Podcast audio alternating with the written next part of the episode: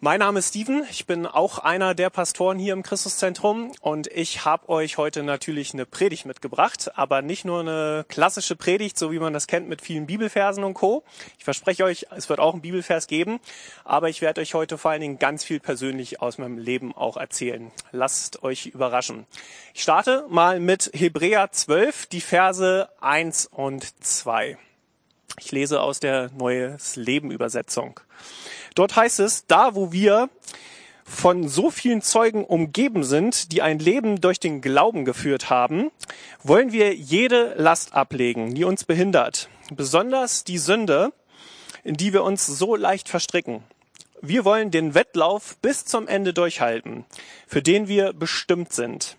Dies tun wir, indem wir unsere Augen auf Jesus gerichtet halten, von dem unser Glaube vom Anfang bis zum Ende abhängt. Ja, ein steiler Einstieg, würde ich mal behaupten. Krasse Verse, wo wir einfach jetzt hören durften, dass es im Laufe der letzten Jahrhunderte, Jahrtausende schon ganz viele Menschen gegeben hat, die in einer persönlichen Beziehung zu diesem allmächtigen Gott gelebt haben, von denen wir lesen können in der Bibel, die uns bezeugen davon, dass es Gott gibt und dass es sich vor allen Dingen lohnt, mit ihm persönlich zu leben, wirklich auch Abenteuer durchzumachen, durch traumhafte Phasen zu gehen, aber eben auch durch sehr herausfordernde Momente. Aber ich will nicht einfach nur heute von irgendwelchen biblischen Persönlichkeiten berichten, was total super ist, wenn wir davon hören und uns damit beschäftigen, sondern mir war es auf dem Herzen, heute echt persönlich zu werden. Das wird vielleicht sogar meine letzte Predigt sein, die ich hier im Christuszentrum halten darf. Ich erzähle euch gleich noch ein bisschen, wie es bei mir in Zukunft ähm, vielleicht weitergehen wird. Und deswegen einfach nochmal so von mir ein kleiner Rückblick. Ähm, wie sah es bei mir und meinem Glauben aus? Und vielleicht ist ja das eine oder andere dabei, was dich berührt und was dir hilft, in deinem ganz persönlichen Glaubensleben auch weiterzukommen und ein ganz spannendes Leben mit diesem Gott zu führen. Ich starte einfach mal ganz klassisch, wie sollte es anderes sein, damit, dass man ja irgendwann geboren wurde. Und bei mir war das am 2.6.1981 der Fall. 81, äh, für die, die rechnen können, das können wir eigentlich alle so ein bisschen mehr oder weniger. Also ich bin jetzt 38 Jahre alt. Die meisten sagen mir zum Glück, dass ich noch ein bisschen jünger aussehe. Könnte daran liegen, dass ich hier ganz lange auch Jugendarbeit äh, gemacht habe in dieser Gemeinde, was mir echt viel Freude gemacht hat und wo ich ganz viele tolle Dinge erlebt habe. Sowas hält ja jung und frisch und mittlerweile bin ich auch Papa von einem vierjährigen Sohn. Der hält einen auch gut auf Trab und äh, ja, es kommen auch schon ein paar graue Haare jetzt so durch, aber ich versuche mich da einigermaßen wacker zu halten. Das Besondere ist, warum erzähle ich das, äh, wann ich geboren wurde? Ich wurde eben in eine, wie sagt man so schön im christlichen Slang, äh, in eine nicht christliche Familie geboren. Sprich, meine Eltern hatten mit Glaube, Kirche und all dem äh, nichts am Mut. Also die waren nicht gläubig, die wollten eigentlich auch damit nichts zu tun haben. Ähm, und dementsprechend habe ich von Anfang an auch eigentlich gar nichts so über Gott und Kirche und Glaube und sowas mit auf den Weg bekommen. Was dadurch, dass ich es halt nicht kannte und nicht wusste, auch ehrlich gesagt nicht so vermisst habe. Ähm, das Besondere war dann halt auch, dass im Laufe meiner gesamten Kindheit ähm, das würde ich jetzt mal so sagen, das waren so ungefähr die ersten zwölf Jahre meines Lebens, auf die ich jetzt so ein bisschen konkreter eingehe. Ähm, meine Kindheit, ich sag mal, zwei Medaillen, zwei Seiten hatte der Medaille. Nämlich auf der einen Seite natürlich, ähm, meine Eltern hatten mich lieb. Meine Mama, ich bin halt ein Scheidungskind. Als ich zwei oder drei Jahre alt war, haben sich meine Eltern getrennt, scheiden lassen und so weiter. Ähm, für die, die das selber mal erlebt haben. Ähm, ihr wisst, was das dann auch bedeutet und was das mit Kindern so teilweise machen kann.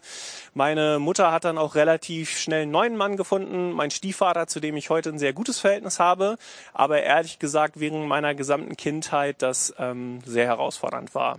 Also meine Eltern waren beide Alkoholiker, auch sehr stark und ähm, da gab es ehrlich gesagt mehr Stress und Streit und Zoff, ähm, als einem das halt oft lieb war. So, das hat einen schon ganz schön runtergezogen und man fühlte sich nicht immer so geborgen und sowas natürlich, sondern es war sehr herausfordernd. Und ehrlich gesagt, ich hatte auch keinen. Ähm, wie gesagt, Gott kannte ich nicht. Ich hatte auch nicht so super viele Freunde. Ähm, es war alles ein bisschen schwierig. Und da war man schon oft echt sehr, sehr down, selbst als Kind. Also auch wenn man das selber so gar nicht so richtig zugeben wollte, war es doch oft so, dass man echt traurig war, dass man geheult hat und auch ganz schön ähm, fertig war so. Warum erzähle ich euch das? Weil es eben nämlich einen riesigen Unterschied gemacht hat in meiner Biografie. Ich sag mal die ersten zwölf Jahre, wo ich überhaupt gar nichts mit diesem Gott äh, zu tun gehabt habe, bis es dann irgendwann dazu kam, dass ich zum Konformantenunterricht gegangen bin. Ähm, dort, wo wir gewohnt haben, gab es natürlich auch eine Kirchengemeinde, die für mich zuständig war. Und wie man das damals, vielleicht auch heute noch so gemacht hat, wenn man sich konfirmieren lässt, dann kriegt man richtig viel Knete. Und deswegen wollte ich das auch machen. Mein Bruder, der sieben Jahre älter ist als ich, der äh, hatte das auch gemacht und der hat viele tausend Mark damals gekriegt. Und da war für mich klar, auch wenn das vielleicht noch so anstrengend ist, da zwei Jahre lang jede Woche in so eine Kirche zu gehen, ähm, ich ziehe das auf jeden Fall durch, damit ich am Ende das große Geld kriege. Und siehe da, ähm, ich bin da hingegangen und fand das anfangs sehr strange alles, so mit Kirche, Gott und Glaube. Aber ähm, das sehr Coole war, es gab einen Vikar, einen Leiter, der den Konformantenunterricht so geschmissen hat. Der hat das echt richtig gut gemacht. Der hat das persönlich gemacht. Der hat ganz viel davon erzählt, wie es ihm einfach selber so mit Gott und dem Glauben geht. Und das hat mich ähm, neugierig gemacht auf mehr. Und so habe ich zwei Jahre lang einfach diesen Konfirmandenunterricht in der Martin-Luther-Gemeinde in Wolfenbüttel besucht. Liebe Grüße an alle, die diese Gemeinde kennen oder vielleicht jetzt auch selber gerade das sehen. Ähm, ich habe bis heute das ganz tief in meinem Herzen, diese Gemeinde und die Leute von da. Und am Ende dieser Konformantenzeit war es so, dass wir eingeladen waren, auf eine Jugendfreizeit mitzufahren, wo ich lange am Überlegen war, soll ich das machen? Sylt 1995. Ähm, letztendlich bin ich mitgefahren.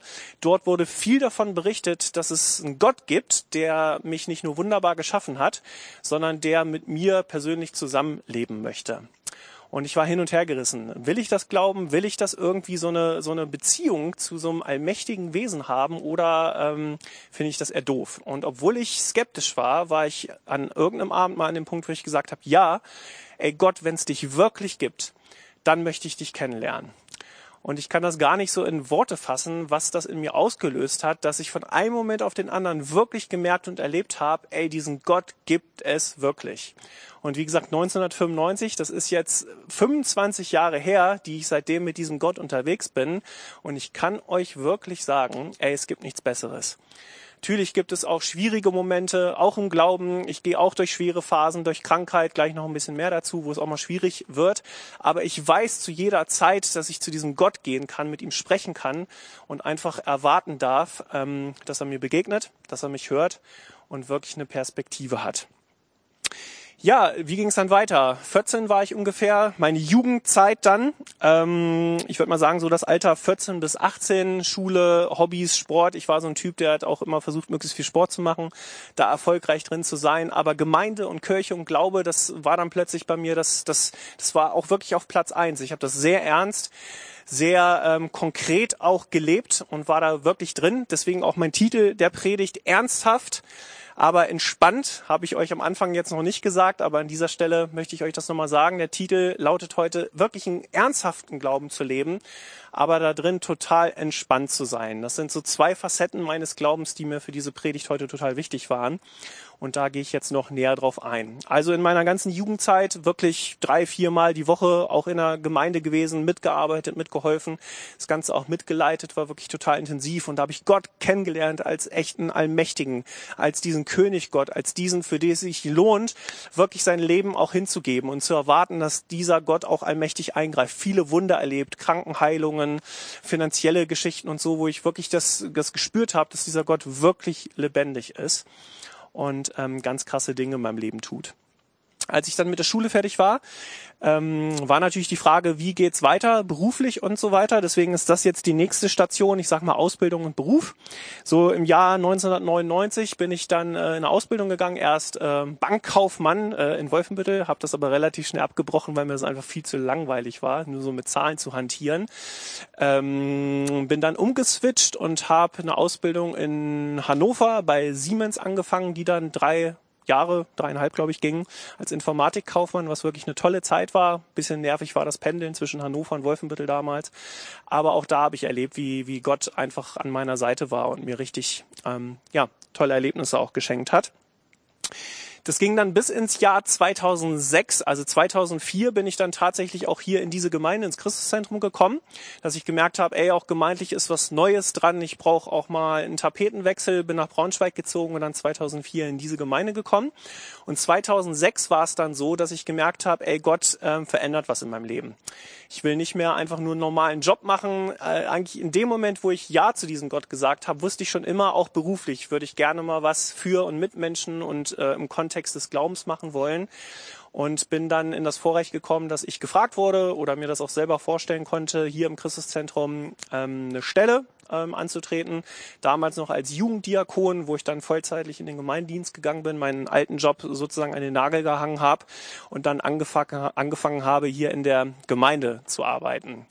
Und das war jetzt wirklich eine recht lange Phase, also von 2006 bis 2020, insgesamt dann jetzt ähm, ungefähr 14 Jahre, ähm, die ich hier nicht nur arbeiten durfte, sondern einfach sein durfte. Wirklich viele unfassbare, tolle Dinge mit Gott und auch mit euch, die ihr zu dieser Gemeinde gehört, wirklich erlebt habt. Wirklich ähm, Gottesdienste, Veranstaltungen, Wochenenden, Freizeiten, also alles Mögliche, wo Gott wirklich so richtig lebendig da war und wo es auch im Miteinander richtig schön war. Klar hatten wir auch mal Momente, die herausfordernd waren, wo man mal nicht äh, der gleichen Meinung war, aber ähm, ja, Jesus hat uns immer wieder auf das gemeinsame Fundament gebracht, was einfach total schön war und was ich auf gar keinen Fall missen möchte in dieser Phase, diese 14 Jahre, habe ich Gott auch auf so unterschiedliche Arten auch neu kennengelernt. Also wirklich für die, die schon mich manchmal am Predigen hören, die wissen das. Ich liebe das, über diesen Facettenreichtum Gottes zu sprechen. Wie, wie bunt, wie unterschiedlich er ist, wie,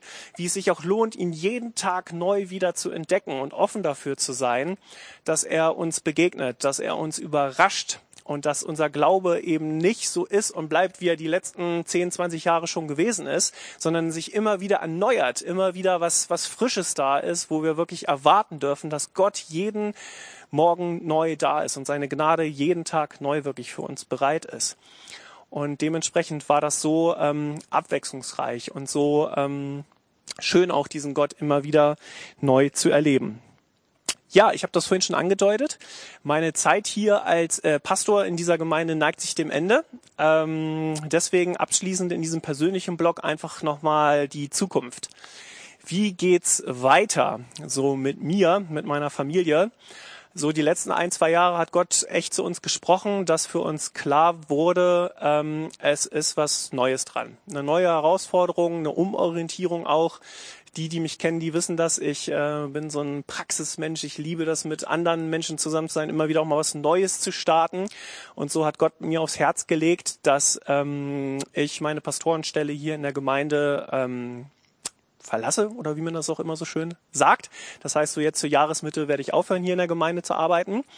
Und ähm, es war eigentlich jetzt auch in den letzten Monaten dann klar, wie wird's weitergehen. Gott hat da wunderbare Türen geöffnet, echt so neue Projekte, neue Perspektive, wo ich jetzt schon eine Firma gegründet habe, wo ich mit anderen Menschen zusammen was ganz Tolles Neues starten wollte und mich schon richtig drauf gefreut habe. Aber wie das halt so ist, ähm, jetzt hier mit Corona-Krise und manch politischen Dingen und so, sind die Dinge dann manchmal anders, als man sie sich so vorgestellt und geplant hat. Und ähm, deswegen wird das jetzt nicht eins zu eins so klappen, wie ich das vor ein paar Wochen oder ein paar Monaten noch gedacht habe. Ich weiß dennoch, äh, es ist richtig, dass ähm, ich hier aufhören werde und dass Gott was Neues schenkt, aber dieses Neue zu entdecken, das wird noch sehr spannend und herausfordernd. Aber ich habe die feste Zuversicht, dass Gott ähm, da was richtig Cooles mir und uns schenken wird und einen guten Weg mit ähm, allen hat. Erzähle ich gleich noch ein bisschen was zu.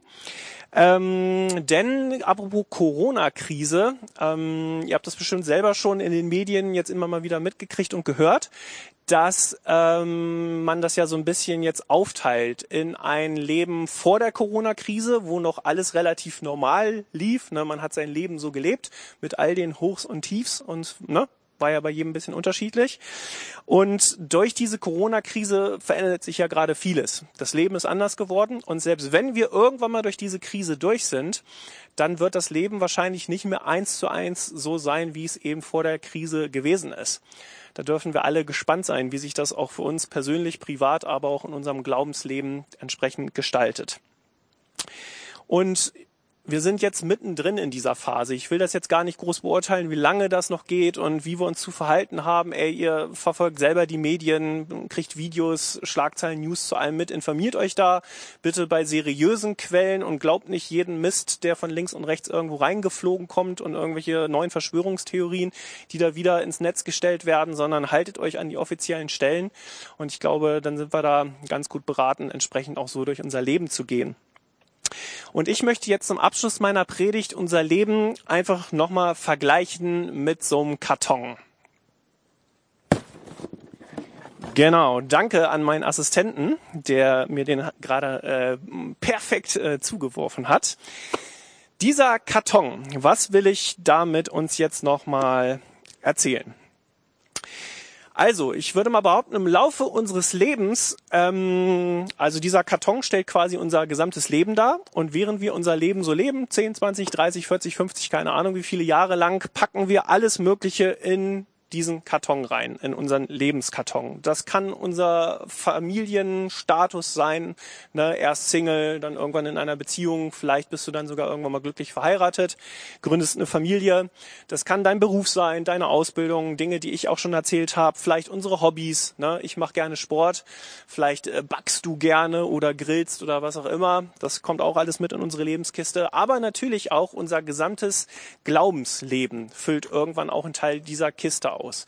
Und ich hoffe nicht nur einen kleinen Teil oder nur so ein bisschen, sondern Jesus hat nicht umsonst gesagt, ähm, wir sollen ihm nachfolgen von ganzem Herzen. Wir sollen Gott mit unserem ganzen Verstand und von ganzer Kraft und unserer Seele lieben und ihm nachfolgen. Und deswegen, wenn Glaube ähm, schon eine Rolle spielt in deinem Leben, dann füll damit richtig dick und fett diese Kiste aus. Vielleicht bist du aber auch gerade erst an einem Punkt, wo du dich zum allerersten Mal oder seit kurzer Zeit erst mit diesem Gott beschäftigst, dann lade ich dich wirklich ein an dieser Stelle, ähm, dich auf der Suche nach ihm zu machen. Wirklich auch selber dieses Gebet zu sprechen, was ich irgendwie damals vor 25 Jahren gesprochen habe. Gott, wenn es dich wirklich gibt, dann möchte ich dich kennenlernen und dann darfst du entdecken, wie dieser Gott auch in deine Lebenskiste einzieht. Also, aber egal, was da drin letztendlich landet, man lebt so sein Leben vor sich hin und das ist auch gut und manchmal läuft's besser, manchmal läuft's schlechter. So, die Corona-Krise ist ja jetzt ein Punkt, wo eben ähm, das nicht zum allerersten Mal wahrscheinlich in deinem Leben so ist, dass es eine Krise gibt. Ähm, vielleicht bist du selber schon durch schwierige Situationen gegangen. Beziehungsstress, hast deinen Job verloren oder dich mit Leuten gestritten oder finanzielle Nöte oder sowas gehabt. Also immer wenn Krisen in unser Leben kommen, dann schütteln diese Krisen unser Leben ganz schön durch. Und auch sowas wie die Corona-Krise jetzt ähm, trägt mit dazu bei, dass sich dann irgendwann dieser Deckel unserer Lebenskiste öffnet und die Dinge zum Vorschein kommen, die schon immer drin waren. Also das ist das Spannende. Eine Krise löst nicht plötzlich irgendwas ganz Neues, Unentdecktes aus, sondern es kommen die Dinge zum Vorschein, die sowieso schon immer da waren. Und wenn du zum Beispiel schon immer äh, Stress hattest, ein stressiges Leben, zu viele Termine von links nach rechts und äh, nicht mehr hinten und vorne wusstest, dann durch diese Krise wird's für dich auch umso stressiger. Also vielleicht kommst du sogar da in den Genuss, mal ein bisschen runterzufahren, aber ich glaube, trotzdem wird diese Krise echt Stress in dir auslösen. Und du kannst mal ganz kurz für dich überlegen, was sind Dinge, die in deiner Lebenskiste schon längst drin waren und die jetzt durch diese Krise einfach so richtig zum Vorschein kommen. Ich habe euch in meiner Lebenskiste hier was mitgebracht und das habe ich vorhin schon mal so ein bisschen angedeutet. Das hier, Kiste mal weg an dieser Stelle, oder brauche ich die gleich noch mal kurz? Über Na, ich lasse sie noch mal kurz auf meinem Schoß. Ich habe euch eine Mappe mitgebracht. Das ist ein äh, Konzept was ich ähm, geschrieben habe, mit Hilfe auch von ein paar anderen Leuten, ein Businessplan, ein Marketingkonzept und so weiter und so fort. Ich habe das vorhin kurz angedeutet, dass ich vorhatte äh, oder immer noch vorhabe, mich selbstständig zu machen, eine Firma zu gründen und da spannende Dinge anzugehen. Und das hier sind so 50, 60 Seiten, wo wirklich richtig viel Arbeit drin geflossen ist und wo ich eigentlich gedacht habe, dass es jetzt in den nächsten Wochen so richtig durchstartet. Ähm, aber Corona-Krise und Co. Pustekuchen, das wird jetzt leider nicht so werden, wie ich mir das vorgestellt habe. Und die Frage ist, wie geht man jetzt mit so einer Krise um? So, ist man dann äh, total am Boden zerstört und verzweifelt, klagt vielleicht auch Gott an und sagt, ey, warum lässt du das zu? Ich bin mir ganz sicher, Gott hat das auch bei mir so initiiert, dass es dazu kommen sollte. Das war kein Fehler, so ein tolles Konzept zu schreiben und so weiter und so fort. Ähm, aber es passieren nun mal Dinge in unserem Leben, die dann anders laufen, als wie man sich das gedacht hat. Und die Frage ist jetzt, wie gehst du damit um? Das Ding aus deiner Kiste so zum Vorschein kommen und dich vielleicht herausfordern.